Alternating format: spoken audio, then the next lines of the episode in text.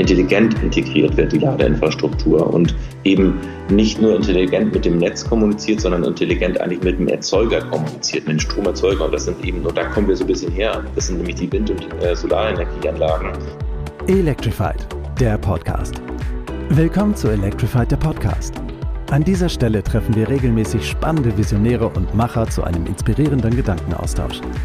Wir sprechen über Themen, die uns bewegen über Nachhaltigkeit, Digitalisierung und Mobilität. Und das immer vor dem Hintergrund des Wunsches nach Veränderung. Dies ist der Podcast von Electrified, dem Magazin für Mobilität, Nachhaltigkeit und Digitales. Schön, dass Sie dabei sind. We Drive the City. Willkommen beim Electrified Podcast. Präsentiert vom ersten und aktuellen ABB FIA Formel E Weltmeister, dem Mercedes EQ Formel E Team. Erfahrt mehr über das Team, den EQS und Mercedes EQ unter mercedes-benz.com slash we drive the city. Elektromobilität macht nur Sinn mit erneuerbaren Energien. Doch geht der Ausbau wirklich schnell genug, um die Klimaziele zu erreichen? Darüber und noch viel mehr sprechen wir im aktuellen Podcast von Electrified mit Uwe Petersen, dem Chef von GP Joule. Das Unternehmen aus Schleswig-Holstein ist Systemanbieter für integrierte Energielösung und bezeichnet sich selbst als Pionier bei der Sektorenkopplung. Was GP Joule genau macht, wird uns nun Uwe Petersen erzählen. Mein Name ist Frank Mertens. Ich wünsche Ihnen viel Spaß mit unserem neuen Podcast. Hallo Herr Petersen, ich darf Sie ganz herzlich zum Podcast von Electrified begrüßen. Schön, dass Sie sich die Zeit für das Gespräch genommen haben. Ja, schön, dass ich hier dabei sein darf. Das freut uns auch. Ich habe in der Einleitung bereits kurz darauf hingewiesen, was GP Joule macht. Sie sind Systemanbieter für integrierte Energielösungen. Können Sie dennoch noch mal kurz äh, erzählen, in welchen Bereichen Sie tätig sind und was Sie dort genau machen? Ja, GP Joule gibt es jetzt mittlerweile seit knapp 13 Jahren, ähm, gegründet von Herrn Gärtner und von mir. Ähm, wir machen das schon ein bisschen länger. Wir beschäftigen uns mit den erneuerbaren Energien schon seit 2003. Wir haben uns damals kennengelernt im Studium. Landwirtschaft haben wir studiert und er auch. Und wir haben dann erstmal auf unseren landwirtschaftlichen Betrieben so nebenbei ein bisschen projektiert, Solaranlagen, Biogasanlagen und die ersten Windkraftanlagen. Und haben aber damals Ende 2008 gesagt, das, was wir so an Wissen so generiert haben in der Zeit, das müssen wir eigentlich mal ein bisschen professioneller umsetzen, haben dann unsere Landwirtschaft an Verwalterhände gegeben und äh, haben GPJU gegründet. Und was haben wir gemacht? Wir sind eigentlich ein klassischer Projektentwickler von erneuerbaren Energieprojekten auf der freien Fläche, sprich Solarparks, Windparks, Biogasanlagen. Damit sind wir gestartet, im Schwerpunkt damals Solar, aber haben dann Wind mit aufgenommen. Und äh, was wir auch schon seit über zwölf Jahren mittlerweile machen, ist auch die Entwicklung von Nahwärmenetzen in Kommunen. Das heißt, wir betreiben dort Nahwärmenetze und versorgen äh, die Bürger dort mit äh, erneuerbarer Energienwärme aus Abwärmeprozessen, ähm, bei Biogas oder aus Strom mit Wärmepumpen. Ähm, und wir haben auch äh, bei uns im Portfolio eben das Thema der Elektromobilität. Aber vielleicht kurz zurück, wo sind wir überall tätig? Äh, gerade mit der Projektentwicklung sind wir eigentlich in ganz Europa tätig und in Nordamerika. Äh, in Nordamerika allerdings nur in, im Bereich der Solarenergie. Da entwickeln wir Anlagen und bauen wir Anlagen in den USA und Kanada.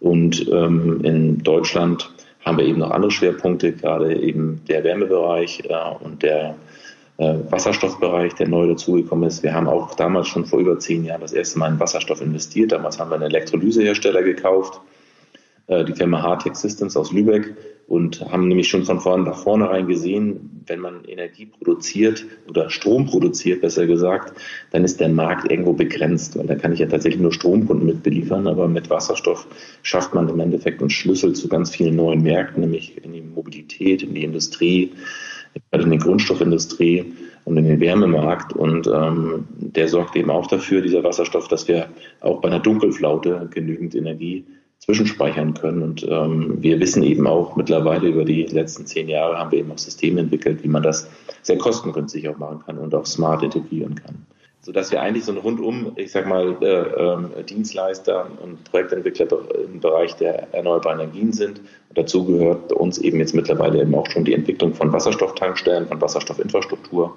aber eben auch von Elektromobilitätsthemen. Wir haben vor über sechs Jahren hier mal unsere Flotte mit 20 i3s ausgestattet. Und ähm, das war eigentlich der Schritt in eine Richtung, die wir eigentlich gar nicht geplant hatten, weil wir wollten damals eigentlich nur ein bisschen Ladeinfrastruktur für unsere Fahrzeuge haben und das auch vernünftig abzurechnen mit unseren Mitarbeitern.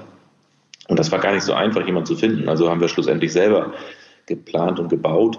Äh, und mittlerweile haben wir mit unserer GPG Connect ein Unternehmen mit über 80 Mitarbeitern das ähm, mittlerweile mit eins über, den größten, über die größten Ladenetze in Europa verfügt, mit über 150 Ladepunkten, die man mit 150.000 Ladepunkten, die man mit unserer Ladekarte erreichen kann.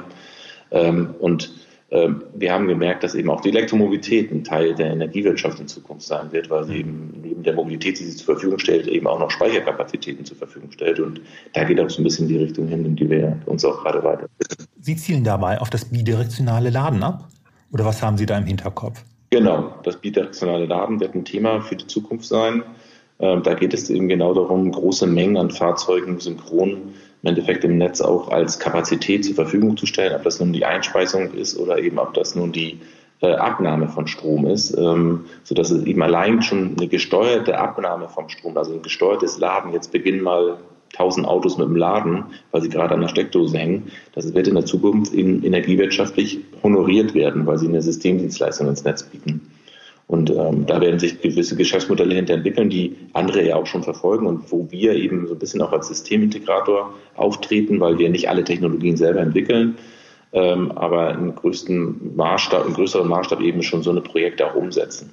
Wie beurteilen Sie hier denn den Status quo bei den Herstellern mit Blick auf das bidirektionale Laden? Bis auf ein, zwei Ausnahmen wie bei Hyundai und Mitsubishi fällt mir wenig ein, äh, deren Autos dafür vorbereitet sind. Ist das Thema äh, vernachlässigt worden von den Herstellern? Ja, ich glaube auch. Hier wurde jetzt erstmal darauf geachtet, dass man überhaupt lieferfähig wird mit Fahrzeugen, die erstmal mit Strom äh, vorwärts kommen.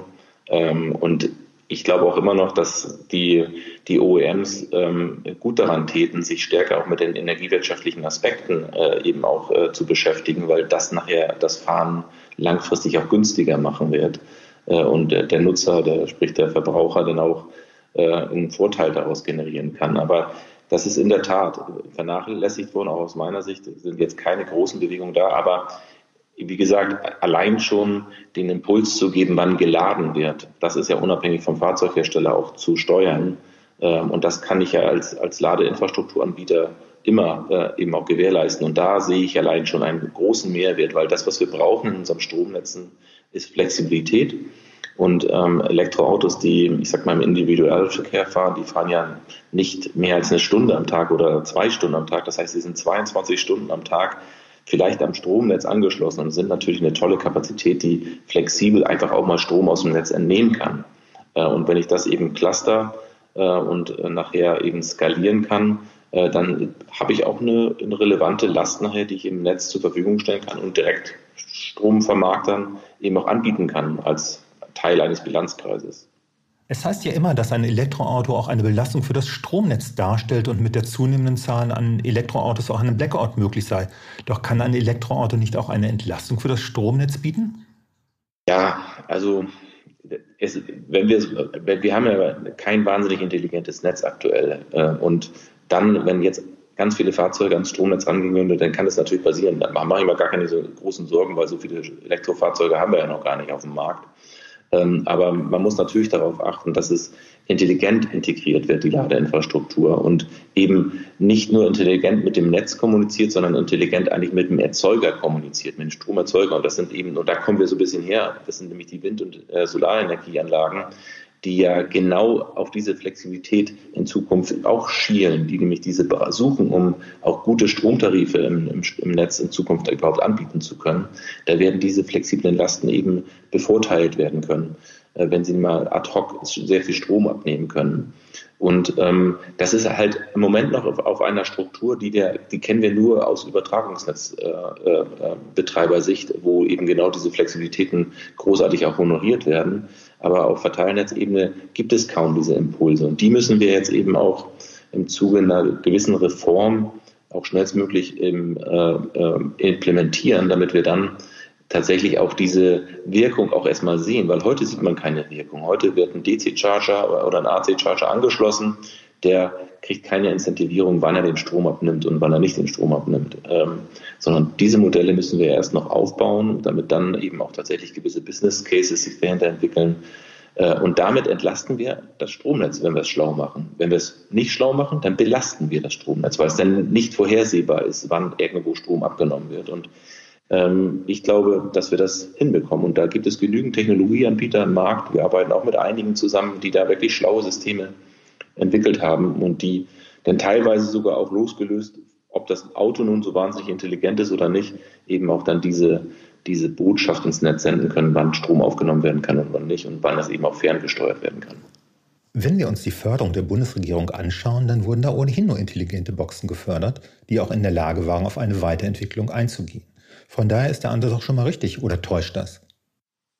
Ja, es ist jetzt auch eine Änderung zum, zur ersten Förderung, wo eben ja gerade diese intelligenten Boxen nicht gefördert wurden.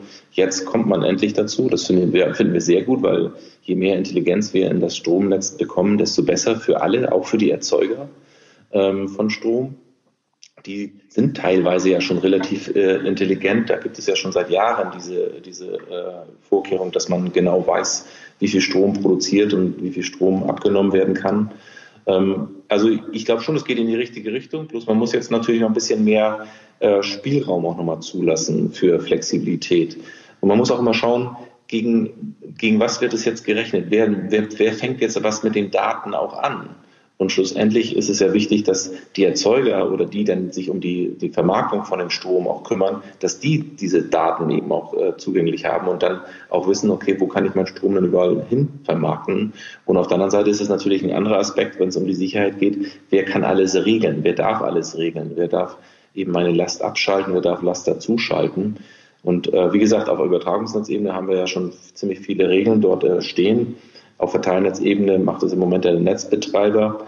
Ähm, und ich gehe davon aus, dass wir in Zukunft ähm, eben Stromerzeuger haben, die haben eben auch einige äh, Stromabnehmer unter Vertrag, die sie dann flexibel dazuschalten können, damit sie eben auch vernünftig ihren Bilanzkreis managen können. Ähm, so stellen wir uns das vor. Äh, und dann ist es auch, glaube ich, machbar, dass wir mehr und mehr Ladeinfrastruktur auch in das Netz integrieren können. Aber das ist ein guter Punkt. Ich sehe es schon so, wenn man sich so Autohöfe anschaut. Ich fahre auch viel mit dem Elektroauto quer durch Deutschland. Wenn man sich so Autohöfe anschaut und sieht, wenn man das alles nur auf batterieelektrische Industrie umsetzen möchte, dann kann es auch schwierig werden, weil klar, der Strom kommt aus der Steckdose, aber ähm, so ein Autohof hat keine große Steckdose in der Regel, weil die Energie, die bisher da ankam, die wurde in Form von Öl dort angeliefert. Ähm, und jetzt muss sie eben in Form von Elektroden angeliefert werden. Und diese werden dann über große Umspannwerke dort ähm, äh, zur Verfügung gestellt werden müssen. Und da glauben wir, dass es auch Sinn macht, eben nicht nur über batterieelektrische Mobilität nachzudenken, sondern auch durchaus gerade für den Schwerlastverkehr eben auch über wasserstoffelektrische Mobilität. Und das schließt sich nicht aus. Es kann auch eine gute, kann auch eine gute hybride Lösung geben. Wir sehen es bei den ersten Transporterherstellern, die eben hybride Fahrzeuge herstellen mit batterieelektrisch plus Wasserstoff als Range Extender, weil der Aufbau der Infrastruktur für Wasserstoff ist einfacher als der Aufbau einer flächendeckenden äh, DC-Laderinfrastruktur für gerade im Lkw-Bereich. Also für PKWs sehe ich Chancen, aber auch das wird nicht einfach werden. Ähm, aber für, für LKWs brauchen wir definitiv ähm, auch andere Energieträger, die dann zur Verfügung stehen. Ich möchte bei dem Thema Wasserstoff-Brennstoffzelle gerne einhaken. Sie sprechen, so verstehe ich das jetzt, den Hersteller Opel bzw. den Stellantis-Konzern an, der diese Kombination aus Brennstoffzelle und Plug-in-Hybrid anbietet. Ist das für Sie ein nachvollziehbarer und gangbarer Weg oder ist nicht vielmehr ein Problem, weil zwei teure Technologien in ein Auto gepackt werden? Ja, ich sag mal, jedes Brennstoffzellenfahrzeug hat sowieso eine komplette Elektro Elektroantrieb, sodass der die Zweiteiligkeit auch nicht ganz so großartig ausfällt. Ähm, ich sehe es jetzt nicht so beim Pkw, der 5.000 bis 15.000 Kilometer läuft im Jahr, im, im, im, klassischen Individualverkehr. Da wird sich die Batterie wahrscheinlich auch durchsetzen, ohne Frage. Ähm, aber ich sehe es eben gerade da, wo im gewerblichen Bereich, wo, der, wo nachher auf die Kosten pro gefahrenen Kilometer auch geschaut wird.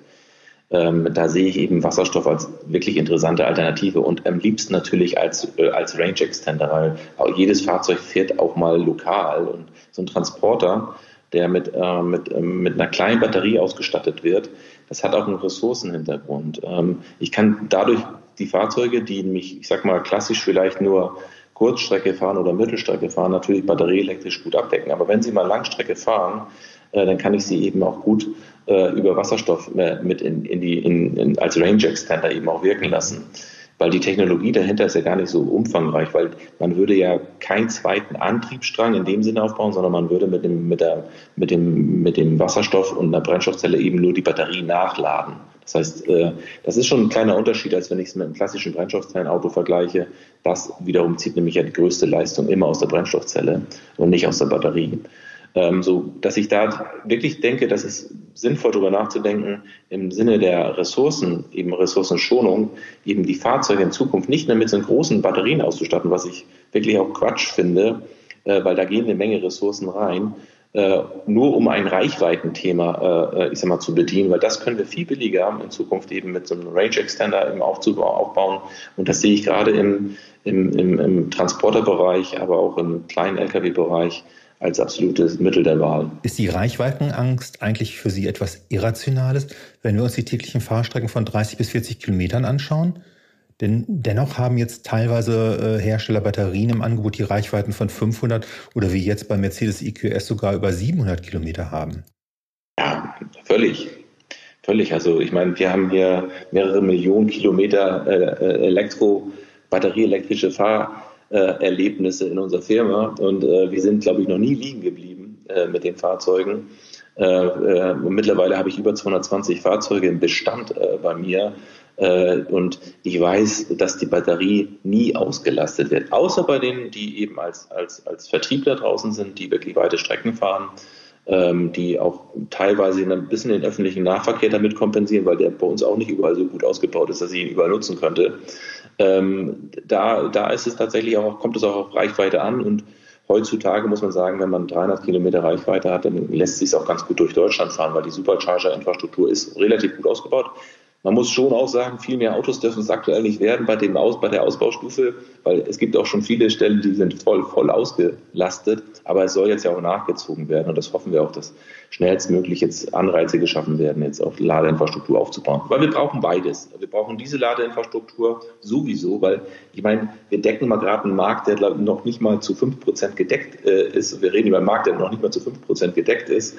Ähm, und ähm, wir haben auch 95 Prozent vor uns. Und jetzt eine Entscheidung zu treffen, dass die nächsten 95 Prozent alle mit der Technologie laufen, ohne zu wissen, wo denn, wie denn die Energie überhaupt zu den Ladepunkten kommen soll und was das denn auch kostet, äh, da, da mahnen wir immer so ein bisschen auch zur, zur Weitsicht und zu schauen, lass uns lieber alles mit in den Ring schmeißen und lass uns das bitte auch an, an etwas festmachen, nämlich an der Frage, was kostet nachher der gefahrene Kilometer. Ich habe mir noch einmal die Zahlen der aktuellen Ladestationen bzw. Ladepunkte äh, rausgesucht. Es sind 42.000. Das ist der Status quo laut dem Ladesäulenregister des Bundesverbandes der Industrie- und Wasserwirtschaft BDEW. Ist das mit Blick auf die Zulassungszahlen der Elektroautos nicht okay oder muss da viel mehr getan werden? Es ist viel zu wenig. Also ähm, dann, selbst mit der aktuellen, ähm, mit dem aktuellen Bestand an Elektrofahrzeugen merken wir es doch immer wieder, dass man in einige Städte reinkommt, also ich glaube, so eine Stadt wie Kiel, die hat, nicht, also wenn es gut geht, glaube ich, 25 Ladepunkte öffentliche. Ja, und das ist unsere Landeshauptstadt. Da sind natürlich andere Städte viel weiter, äh, ohne Frage. Aber äh, wenn man auch mal anderswo unterwegs ist, da, da wird man nicht viel sehen. Und da gibt es noch einen großen Bedarf, den man aufsetzen muss, weil ich möchte ja schon die Möglichkeit haben, dass wenn mein Auto steht, weil sonst brauche ich ja auch nicht über dieses Thema der Systemdienstleistungen von Vehicle to Grid nachdenken, dass wenn mein Fahrzeug länger steht, auch irgendwie am Netz angeschlossen werden kann sei es hier bei der Arbeit, äh, wo unsere Mitarbeiter auch acht Stunden stehen, äh, wo ich sie eben gut integrieren kann, zum Beispiel hier in die Nutzung von meiner PV-Anlage, von meinem PV-Anlagenstrom. Ähm, oder sei es eben im, im, im, privaten Bereich. Natürlich kann nicht jeder laden äh, überall äh, zu Hause, weil er keinen eigenen Stellplatz hat oder einem öffentlichen Raum äh, lädt und wo man das nicht überall vorhalten kann. Aber Ladeinfrastruktur ist ja auch so ein Thema. Es wird ja heute fast nur über DC-Charger gesprochen. In meinen Augen brauchen wir viel mehr AC-Lader, die auch einfach nur da stehen, wo eben auch geparkt wird und wo länger geparkt wird. Äh, weil die meisten Fahrzeuge stehen, wie gesagt, über 22 Stunden am Tag. Wie viele Ladepunkte haben Sie denn schon mit Ihrer Firma errichtet? Mit einem Partner sind Sie ja auch beim Ausbau der Ladeinfrastruktur in der Electric City in Rüsselsheim beteiligt. Genau. Das ist, glaube ich, das größte Projekt, was Sie bislang an den Start gebracht haben. Ja, ja, in Rüsselsheim haben wir, ich glaube, schon die ersten 500 Ladepunkte installiert. Bin mir nicht ganz sicher, muss ich sagen. Mhm.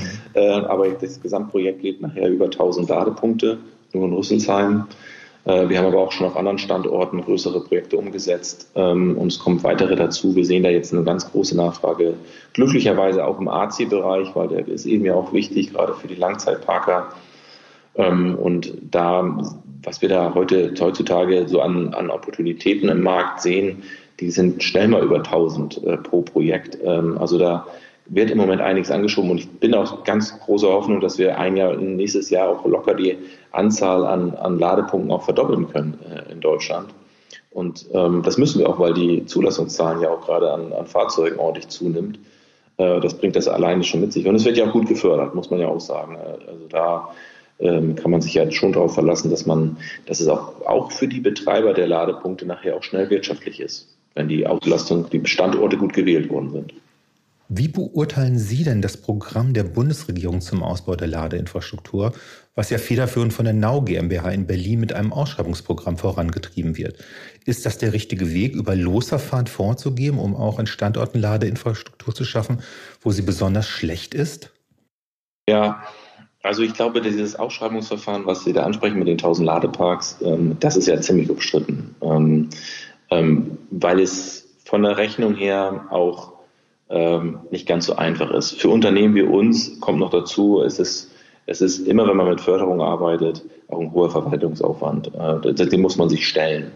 Äh, das würde ich mal sagen, das minimiert schon so ein bisschen die Akteursvielfalt nachher auch, äh, diese, diese, diese Anforderungen, die es da gibt. Es ist, glaube ich, wichtig, dass, äh, dass es so eine Signale auch aus Berlin gibt, dass man äh, tatsächlich so klassische Ladeparks, im Endeffekt ja wie so Autohöfe, einfach fördert äh, und ähm, auch sieht, dass man die schnell umsetzen kann. Ob das jetzt mit diesem Losverfahren und mit dieser Ausschreibung der richtige Weg ist, ähm, wage ich so ein bisschen zu bezweifeln, weil ich glaube, es gibt auch genügend Akteure draußen, die beim guten Anreiz von der CAPEX-Förderung, die es ja auch noch draußen gibt, ähm, und auch mit klaren Signalen, dass Elektromobilität auch weiter gefördert wird, damit ja auch die Nachfrage fast garantiert ist, sage ich mal so, dass man damit eigentlich ausreichend äh, Unterstützung gegeben hat. Stört es Sie am meisten, dass dabei die Kilowattstundenpreise gedeckelt werden? Das ist ja einer der ganz großen Kritikpunkte, die an diesen Ladepacks genannt werden. Ja, also ich sage immer, ähm, es ist immer gut zu wissen, also es, wenn man weiß, was man hat, aber manchmal ist es auch richtig schlecht zu wissen, wenn man genau weiß, was man hat, weil dann komplett die Fantasie aus jedem Projekt rausgenommen wird.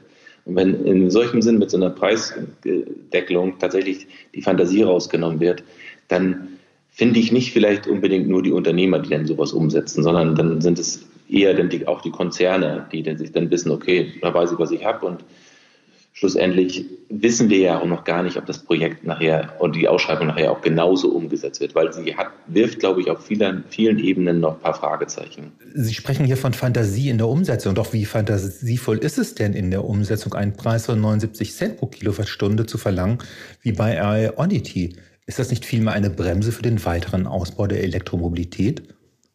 Ja, also das ist, das ist ein bisschen Markt, sehe ich auch so. Klar, wenn das so geförderte Projekte sind, dann ist es fraglich, ob man dann so eine hohen Preise nehmen darf. Das darf man auch diskutieren, finde ich auch richtig. Aber ich, ich gehe mir jetzt mal von der Anwenderseite aus. Ich glaube nicht, dass es unbedingt die, den, den, die Entwicklung des Ausbaus für die Ladeinfrastruktur hemmt. Ähm, weil da ganz klar natürlich die Nachfrage auch das Angebot bestimmt. Und ich muss ganz also ich kenne kaum äh, ähm, Autofahrer, die, äh, die beim Laden sagen, nee, ich fahre jetzt mal einen Ladepunkt weiter, weil der Tarif ist mir zu teuer. Ja, die sind ja froh heutzutage, dass wenn sie an der Autobahn einen finden, dass sie denn da auch laden. Und da, wo es jetzt heute auch, und das ist ja bei Ionity, gibt es ja auch häufig schon andere Anbieter, da stehen dann die eben auf den anderen Plätzen. Und ich glaube, das regelt nachher auch ein bisschen der Markt, äh, wie erfolgreich man dann mit dieser Preispolitik ist. Zeigt ein solcher Preis nicht auch, dass sich äh, der Elektroautofahrer grundsätzlich auf steigende Preise einstellen muss? Die Zeiten von 39 oder 49 Cent dürften ja irgendwann vorbeigehen. Oder teilen Sie diese Auffassung nicht? Ähm, das ist, das Preis ist natürlich bei uns immer so eine Frage in Deutschland. Wir haben ja sehr viele Nebenkosten auf unserem Strompreis, äh, die vielleicht gar nicht mehr dahin gehören, wo sie gerade sind. Aber grundsätzlich sehe ich es auch so, weil was wir nicht vergessen dürfen, ich habe es ja gerade schon mal gesagt, wenn wir an so einen, so einen DC-Charger irgendwo, ich sag mal nirgendwo in so einem, irgendwo auf einer freien Pläne auf dem Autohof installieren müssen und so ein Autohof, ich sag mal jetzt eine Menge von äh, Ladepunkten installieren muss, dann muss der auch zusätzlich ein riesen Umspannwerk bauen, ich sag mal so mit 250 Megawatt Anschlussleistung.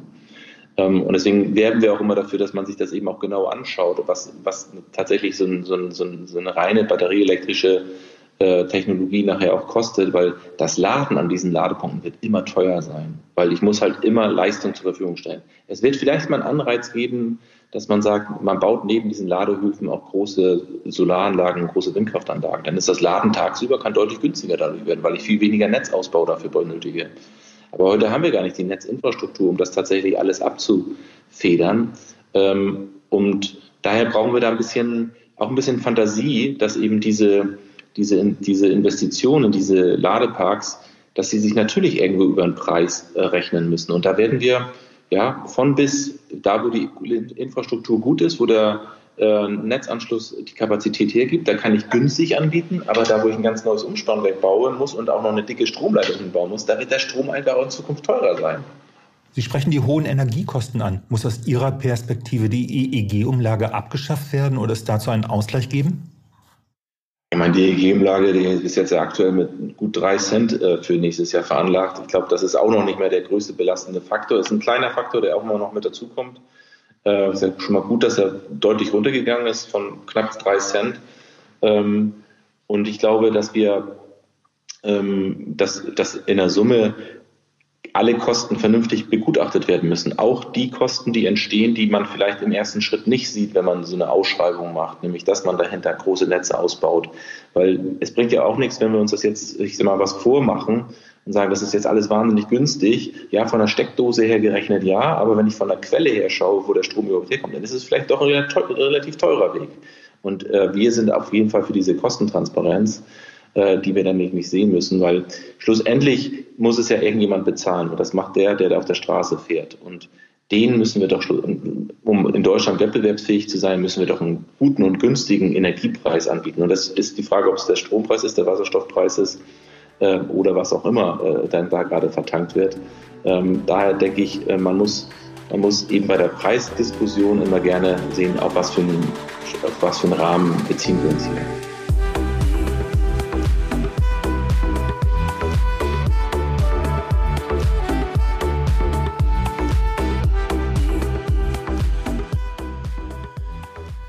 Ich möchte bei der Energiewende bleiben. Als Sie angetreten waren und GP Joule gegründet haben, sagten Sie, dass 100% erneuerbare Energien möglich sind. Wenn wir uns jetzt den Status quo per September anschauen, dann haben wir einen Anteil von 43% Erneuerbaren am Strommix. Stellt Sie das Ausbautempo momentan schon zufrieden? Nee, überhaupt nicht. Also diese 43% im Stromnetz, das sind bei uns dann auf Bundesebene knapp 15% im im Gesamtenergieverbrauch äh, über alle Sektoren hinweg.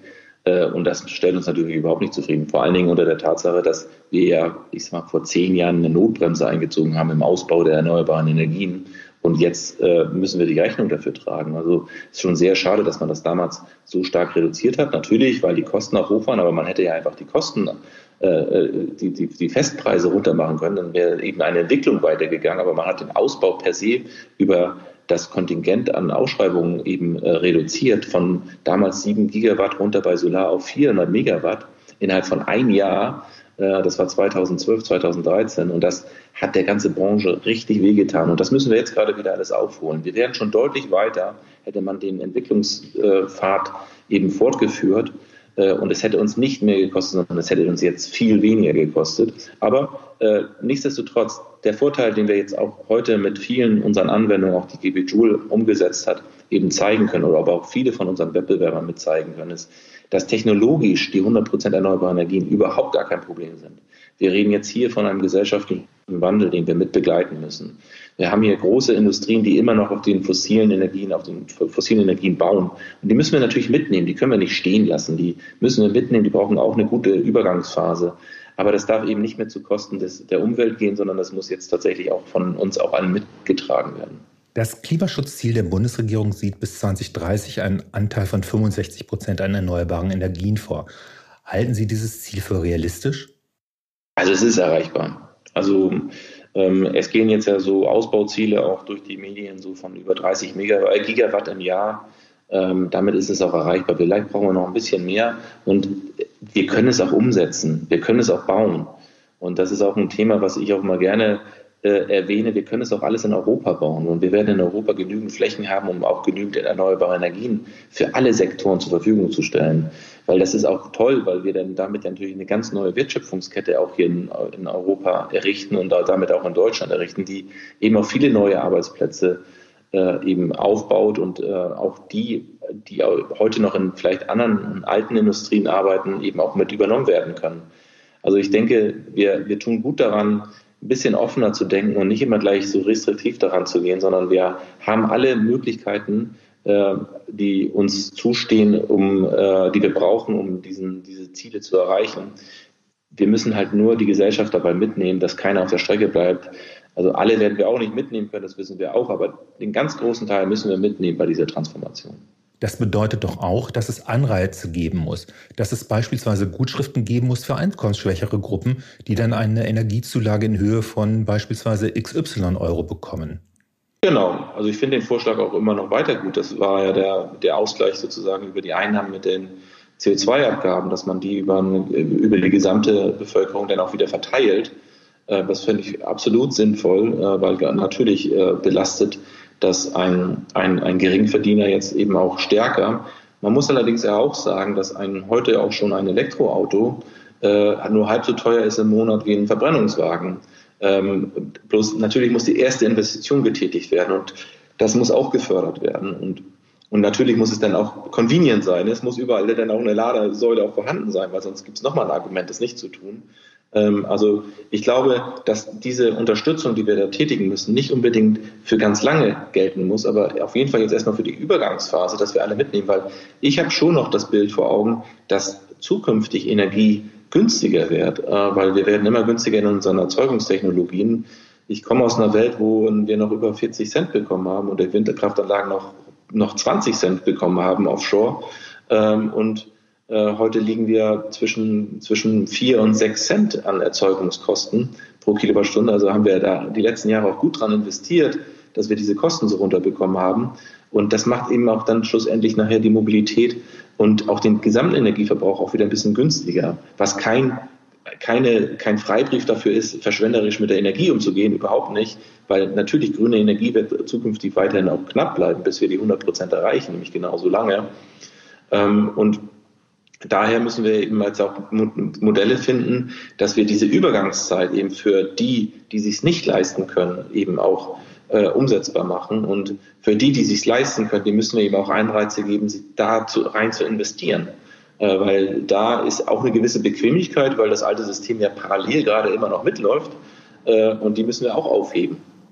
Liegt das Problem nicht im Speicher? Fehlt uns nicht das Speichernetz, um beispielsweise die offshore gewonnene Energie in den Süden zu transportieren? Sie folgen, verfolgen ja mit, mit GP Joule ohnehin einen dezentralen Ansatz. Beides. Beides. Wir sehen natürlich, wir wissen natürlich auch, ähm, dass wir auch in Süddeutschland erneuerbare Energienanlagen brauchen. Da sind in den vergangenen Jahren nicht so viele ausgebaut worden. Gerade im Windbereich hat es da die Entwicklung völlig gestoppt. Äh, Nordrhein-Westfalen, Bayern mit den politischen Regelungen haben ja wirkliche Bremsklötze in die Entwicklung geschmissen.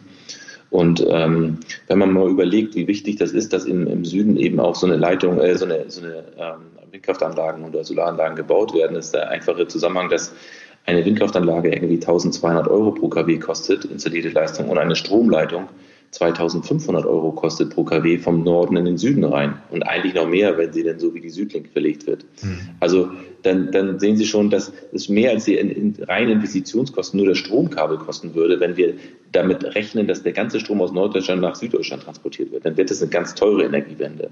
Also wir müssen schon darauf achten, dass wir die, Strom, die Stromerzeugung auch im Süden aufbauen. Aber nichtsdestotrotz brauchen wir für die Speicher und auch für den Transport äh, brauchen wir die Elektroden, weil wir haben heute in unserem heutigen Strommarkt ungefähr nur 20 Prozent der Gesamtenergie im Handel. Das heißt, unser Gesamtenergietransfer besteht zu 80 Prozent aus Molekülen, die nämlich in Form von Öl oder Gas transportiert werden. Und es ist utopisch zu denken, dass wir diese 80 Prozent auch demnächst alle mit Elektroden versorgen können. Das ist nicht machbar. Äh, vor allen Dingen nicht in der Zeit, die wir uns vorgenommen haben, um überhaupt irgendwelche Klimaschutzziele auch zu erreichen. Und da macht es absolut Sinn, heute schon eben auch mit Wasserstofftechnologien in den Markt zu gehen, weil da kann ich große Mengen an Energie zwischenspeichern und wieder, wenn ich möchte, zurückverstromen, was wird aber selten der Fall sein, ähm, aber eben auch erstmal für die Mobilität nutzen, die heute eben auch nicht batterieelektrisch abgedeckt werden kann, äh, aber eben auch, um mittelfristig äh, diesen Wasserstoff eben dann auch über die großen Gaspipelines äh, in die Ballungsgebiete zu bringen und ihn dort dann zurück zu verstromen, nämlich äh, nach Süddeutschland oder in, in, in den westdeutschen Ruhrpottraum rein.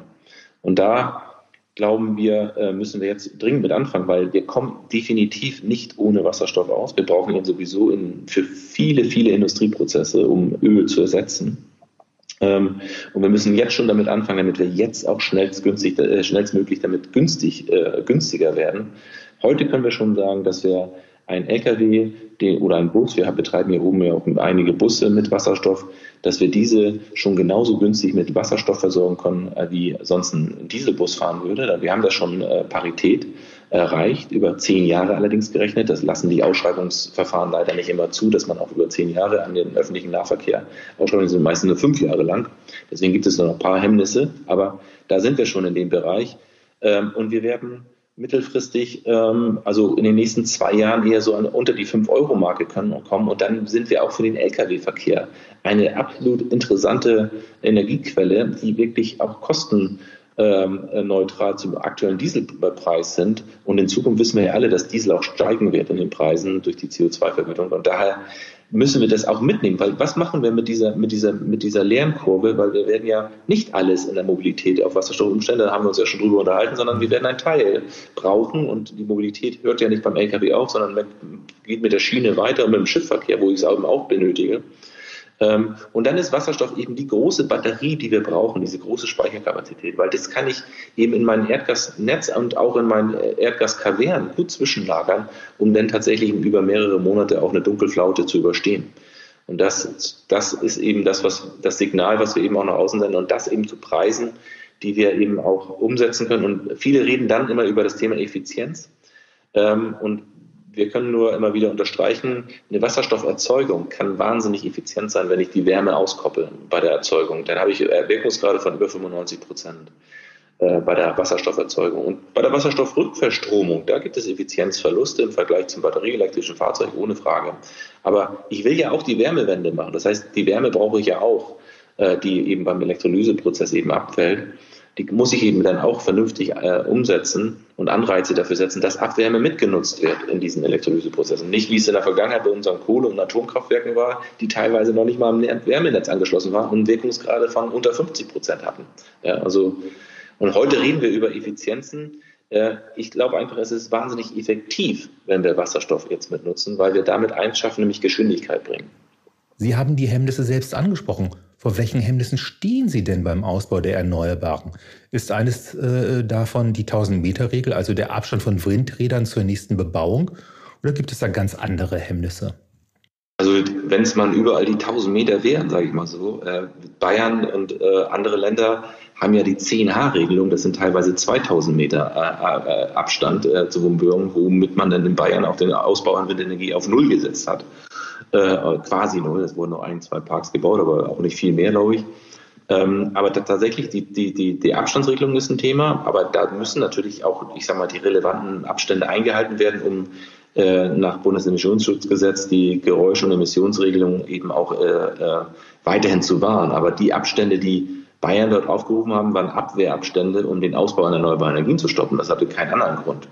So, und ähm, das ist natürlich eine Bremse gewesen. Und zusätzlich kommt natürlich dazu, dass wir auch im Bereich äh, des, der klassischen Genehmigungsverfahren äh, auf viel Widerstand stoßen. Äh, viel Widerstand und viel, ich sag mal so, da muss auf, auf viel Aufklärungsbedarf immer noch stoßen, äh, wie im Endeffekt sich so eine Solaranlage dann überhaupt äh, ähm, ins, ins Landschaftsbild einprägt. Und ist es in der Naturbelastung oder ist es eher ein Natur Schutzgebiet, was danach entsteht. Und das muss halt alles auch vernünftig kommuniziert werden. Aber da gehen wir auch einen anderen Ansatz. Wir wollen ja auch nichts überstülpen, sondern da, wo diese Projekte entstehen, müssen eben auch Mehrwerte entstehen. Und diese Mehrwerte, die können auf der einen Seite finanzieller Art sein oder eben auch ideeller Art sein. Und ideeller Art sind, die, sind, es, sind sie dann, wenn ich irgendwas mit der Energie auch vor Ort anstelle, nämlich zum Beispiel Elektromobilität fördern in dieser Region äh, äh, Ladeinfrastrukturaufbau, aber eben auch Wasserstoffaufbau oder Wärmenetze dazu bauen. Äh, das sind eben die Wege, äh, die auch mitgefordert werden sollten beim Ausbau der erneuerbaren Energien, damit man eben schöne dezentrale äh, äh, Energiekonzepte entwickelt und nicht wieder in eine zentrale Energiewirtschaft zurückschwenkt, obwohl wir doch gerade auf dem schönen Weg sind eben des dezentralen Ausbaus. Und der ist ja so wichtig. Wir sehen, ein tolles Beispiel ist in meinen Augen immer die Ladeinfrastruktur die hat halt den größten Vorteil, wenn sie von der Solaranlage von einem Dach gespeist wird, weil dann habe ich die günstigsten Tarife auf der Solaranlage. Das ist ein Paradebeispiel, warum Dezentralität echt Sinn macht. Ja. Wie lange dauert es für Sie in der Regel, ein Genehmigungsverfahren durchzubekommen, wenn Sie denn in der Lage sind, einen Windpark zu bauen? Zum Beispiel in Schleswig-Holstein oder auch in anderen Bund nördlichen Bundesländern ist es so, dass wir viele, viele Länder eben diese Regionalpläne haben, die ein Windvorranggebiet vor, äh, ausweisen. Und ähm, dann, das, das ist die Krux dabei, das kann manchmal Jahre dauern, bis dieses Windvorranggebiet eben geschlossen wurde oder geschlossen wird. Und ähm, dieses ähm, war eben auch in, gerade in Schleswig-Holstein, aber auch in Mecklenburg-Vorpommern immer ein Thema gegenüber mehrere Jahre, wurde keine Genehmigung mehr ausgestellt, weil hier einfach ein absoluter Baustopp aufgrund des Planungsstandes des Regionalplanes äh, erhoben wurde. Ähm, aber sonst, wenn man von der Bau, vom Bauantrag dann bis zur, bis zur Umsetzung dauert es dann vielleicht zwei Jahre. Und das ist im Solarbereich ähnlich. Bloß die Vorarbeit bei Wind, die dauert eher so sechs Jahre, auch in Deutschland. Von der ersten Akquise bis zur Umsetzung. Äh, da ist Solar schon deutlich einfacher. Und ähm, wir möchten auch gerne, dass es noch schneller geht, weil wir verpennen ja sonst wieder mal mehrere Jahre, um den Ausbau tatsächlich zu beschleunigen. Und ähm, da sehe ich eben gerade auch Bedarf in den ganzen Genehmigungsbehörden, dass man die auch unterstützt dabei, in Zukunft auch diese äh, Antragsflut an neuen äh, Bauanträgen auch überhaupt abzuarbeiten. Da haben sich, glaube ich, auch noch nicht alle Gedanken darüber gemacht, wie das denn auch überhaupt auf der Verwaltungsebene umgesetzt werden soll. Deswegen muss es da auch Vereinfachungen geben. Es muss natürlich auch die Digitalisierung in den Bereichen einziehen weil damit würden wir auch auf jeden Fall äh, den Ausbau beschleunigen. Aber natürlich müssen wir auch immer die Bürger mitnehmen. Und bei den Bürgern kann man sich auch Widerstand aufbauen und den kann man eben auch, das kann man auch managen und kann man auch abbauen, diesen Widerstand, indem man eben auch gute Lösungen vor Ort mit anbietet, die den Bürger auch was nutzen. Und das ist eben, wie gesagt, nicht nur die Bürgerbeteiligung, die ist ja heute per se bei PV zum Beispiel auch schon vorgeschrieben.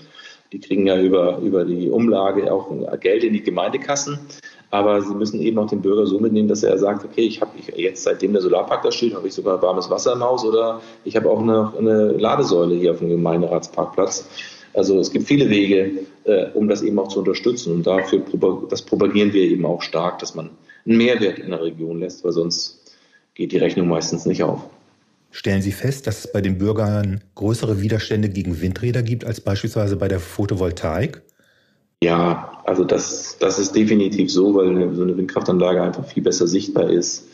Ähm, aber es kommt auch ein bisschen darauf an, in welcher Region Sie in Deutschland aktiv sind. Da sind Sie natürlich in der norddeutschen Region, gerade bei uns hier in Schleswig-Holstein, haben Sie wirklich wenig Widerstand. Ähm, da sind alle froh, wenn Sie ein bisschen daran beteiligt werden. Ähm, äh, aber es gibt Regionen, da können Sie die Menschen, ich sag mal, mit ganz viel daran beteiligen und einen ganz hohen Wert anbieten. Äh, die wollen da einfach nicht drauf gucken. Das ist auch ein Thema bei uns in der Gesellschaft. Wir sind ja in vielen Bereichen auch einfach satt. Uns geht es ja auch überall gut. Es gibt ja auch nicht wirklich einen großen Impuls, warum muss ich es denn tun? Wenn ich die Wahl habe, dann gehe ich dagegen an. Und wir müssen uns überlegen, ob wir weiterhin immer die Wahl haben wollen, äh, äh, das äh, eben auch bei uns im Land zuzulassen. Weil irgendwo müssen ja die Windkraftanlagen aufgebaut werden und die Solaranlagen.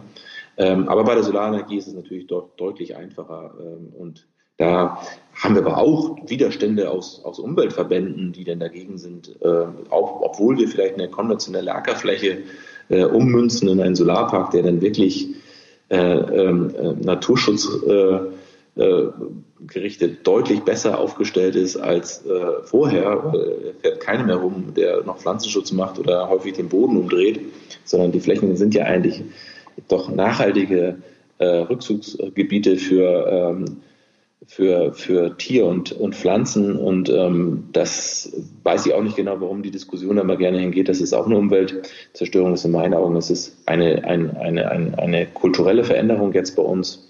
Die müssen wir mitgehen, wenn wir diese Ziele eben erreichen wollen. Und wir müssen es auch bei uns im, im eigenen Backyard zulassen, weil sonst äh, wird es nicht funktionieren, wenn jeder sagt, ja gerne, aber nicht bei mir vor der Haustür. Wie re relevant ist überhaupt der diskutierte Kohleausstieg? Statt 2038 soll der nun 2030 erfolgen. Braucht es den früheren Kohleausstieg angesichts des steigenden CO2-Preises überhaupt noch? Kohle wird dann ohnehin keine Rolle mehr spielen, wenn der Preis äh, immer, äh, immer weiter steigt. Ja, also beides richtig. Ich glaube auch, es wird, also ich bin der Meinung, natürlich ist es gut, wenn man sich äh, ambitioniertere Ziele setzt, nämlich früher auszusteigen.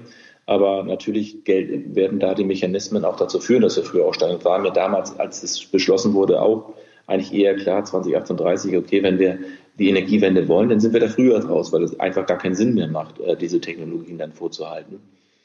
Ähm, und auf der anderen Seite äh, braucht es dafür eben klare Signale, wie wir den Ausbau der erneuerbaren Energien auch fördern. Und da sehen wir eben auch Potenzial, gerade in den Gebieten, wo in der Vergangenheit eben viel Kohle abgebaut wurde, eben jetzt auch viele erneuerbare Energieprojekte aufzubauen, weil da haben wir auch schon die Netzverknüpfungspunkte und die Einspeisepunkte. Äh, da haben wir auch die Fläche in der Regel und da sollte man jetzt eben auch zügig Pläne entwickeln, wie man da dann auch flächendeckend Solar und Wind baut. Äh, natürlich immer noch so verträglich wie mindestens auch der Kohleabbau in der Vergangenheit war, wenn nicht noch ein bisschen verträglicher am besten. Ähm, dann, dann kann ich, denke ich mal, da auch das sicherstellen, dass wir bis 2030 auch da aus diesen Technologien beruhigt aussteigen können. Lassen Sie uns bei den ambitionierten Zielen bleiben. Die Bundesregierung hatte aufgrund des Urteils des Bundesverfassungsgerichts das Klimaschutzgesetz überarbeitet und beschlossen, bereits 2045 zur Klimaneutralität zu kommen. Ist das ein überambitioniertes Ziel? Ich finde es super, ambitionierte Ziele zu setzen, weil das gibt eben Freiraum zum Denken. Und ähm, wenn ich es alles so klein halte, dann schwindet ihm bei vielen auch die Fantasie. Also ich bin absolut ähm, da positiv, dass wir eben diese Ziele auch erreichen können. Äh, aber wie schon gerade eben gesagt, hängt es eben noch von, von einigen Parametern ab, die auch noch geregelt werden müssen. Ähm, und für Unternehmer an sich ist es immer gut zu wissen, dass es noch Luft nach oben gibt, dass es eben Fantasie gibt, äh, in, der, in der man eben auch äh, unternehmerisch aktiv sein kann. Und auch natürlich einen Mehrwert daraus generieren kann. Wie wichtig ist für die Energiewende ein hoher CO2-Preis? VW-Chef Dies hatte von der neuen Bundesregierung 65 Euro pro Tonne gefordert. Ist der CO2-Preis der Treiber für die Energiewende? Ähm, also bei dem Preis wird, wird noch nicht jeder äh, sofort umsteigen auf, äh, auf, auf die neuen Technologien, äh, die vorhanden sind. Äh, das reicht bei weitem nicht aus. Ähm, das wissen wir eigentlich alle, dass der Preis auch doch deutlich höher sein müsste, um äh, dann einmal, einmal auf der einen Seite äh, eine signifikante Auswirkung zum Beispiel auf den Dieselpreis und auf den Benzinpreis zu haben und auf der anderen Seite ähm, überhaupt auch die Folgekosten der, einer CO2-Emission zu decken. Das ist ja eigentlich die, der Hintergrund hinter solcher Steuer, äh, damit man damit die Folgekosten decken könnte, was wir uns ja nicht mehr leisten wollen, weil wenn die Folgekosten entstehen, die sind unendlich teuer. Ähm, aber natürlich ist der CO2-Preis ein guter Treiber und eigentlich in meinen Augen auch einer der, äh, der Schlüsselinstrumente äh, für, für die neue Regierung. Wir wissen aber auch, dass wir ihn nicht schnell ganz hochziehen können. Äh, und aus diesem Grund braucht es eben auch noch andere Fördermaßnahmen, äh, um diese Lücke eigentlich zum realen CO2-Preis zu schließen. Und das sind in Investitionsförderung, wie wir sie heute sehen, bei der Elektromobilität oder bei, bei anderen Technologien, gerade im Wasserstoffbereich, äh, bei Batteriespeichern. Da brauchen wir noch überall Förderung, damit die dann auch lukrativ laufen. Das würd, würden wir alles nicht gebrauchen, wenn der Preis irgendwo 150 bis 200 Euro pro Tonne wäre. Dann sind wir mit allen Investitionen in dem Bereich schon vorher im Geld.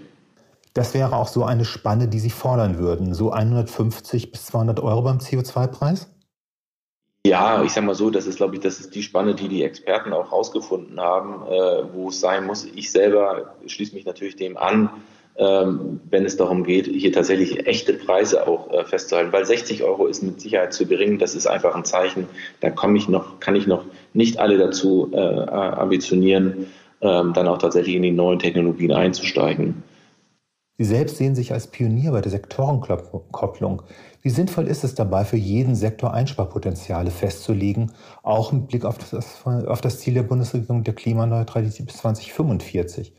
Ja, also diese, diese Sektortrennung, die wir ja mal mal, aus der Geschichte erlebt haben, dass wir einen Gasmarkt haben, dass wir einen Mineralölmarkt haben, dass wir äh, einen Strommarkt haben und, und ich sag mal auch noch einen Markt für besondere äh, Industrieenergie. Ähm, äh, ähm, das müssen wir schnellstmöglich auflösen, weil ähm, diese, diese, diese aus der Vergangenheit rohstoffbezogenen Sektoren ähm, die gibt es ja in der Form nicht mehr, wenn wir jetzt weit nach vorne denken, sondern die Rohstoffquelle wird in Zukunft Wind- und Solarstrom sein. Vielleicht ein bisschen Wasserkraft, noch ein bisschen Geothermie, aber das wird vernachlässigbar sein. Aber es wird Wind und Solar in der erster Linie sein.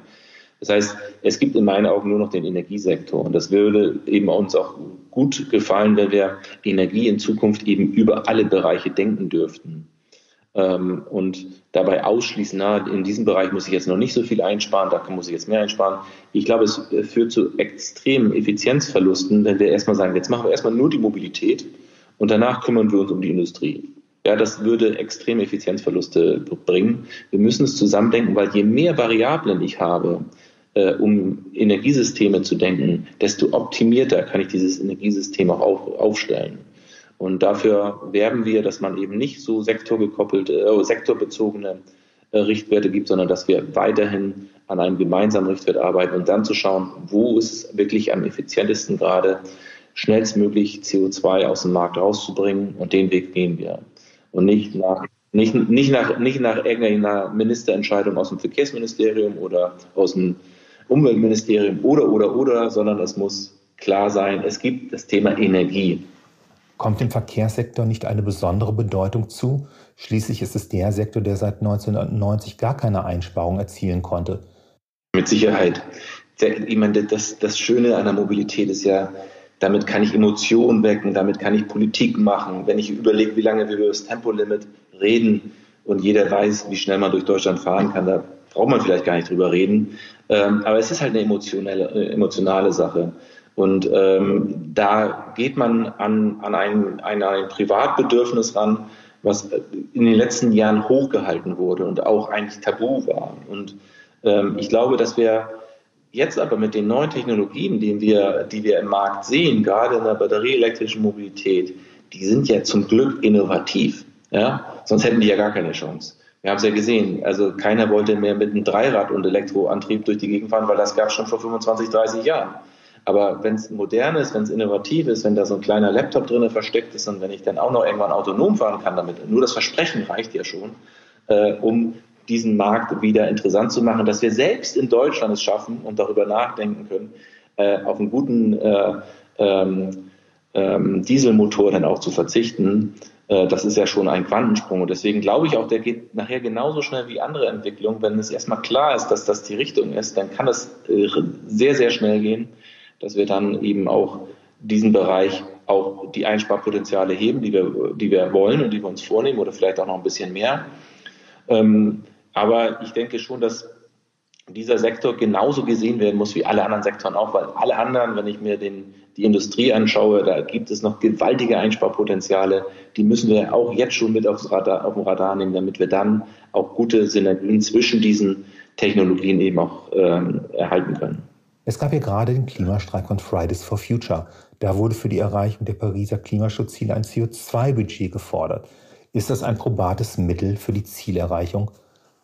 Also eigentlich muss man ja sagen, wir haben ja gute äh, Forscher, die immer ausgerechnet haben, wie viel Budget wir noch haben. Ähm, eigentlich ist das eine gute. Ja, ja wie viel, genau. Wie, aber ich glaube nur, dass, dass, dass, dass vielleicht in der Bevölkerung ähm, nicht immer überall richtig verstanden werden kann, weil die Systeme eben auch komplex sind, die dahinter stehen. Äh, ich glaube, dieses Budget müssen wir schon irgendwo führen. Das müssen wir führen, damit wir wissen, wo weit wir sind. deswegen fordern wir auch, nicht nur über die Ziele 2030 zu sprechen, sondern wir müssen über das Ziel 2022 reden. Ja, weil sonst, das ist so, das wäre sonst ganz schlechtes Controlling, wenn ich sagen würde, ich gucke das erste Mal auf mein Konto, weil ich weiß, ich will ja ganz viel Geld verdienen bis 2030, aber ich gucke das erste Mal auf mein Konto 2030. Äh, wenn ich schon 2022 weiß, dass das Ziel nicht erreichbar ist, dann muss ich halt auch was tun, muss ich mich ändern.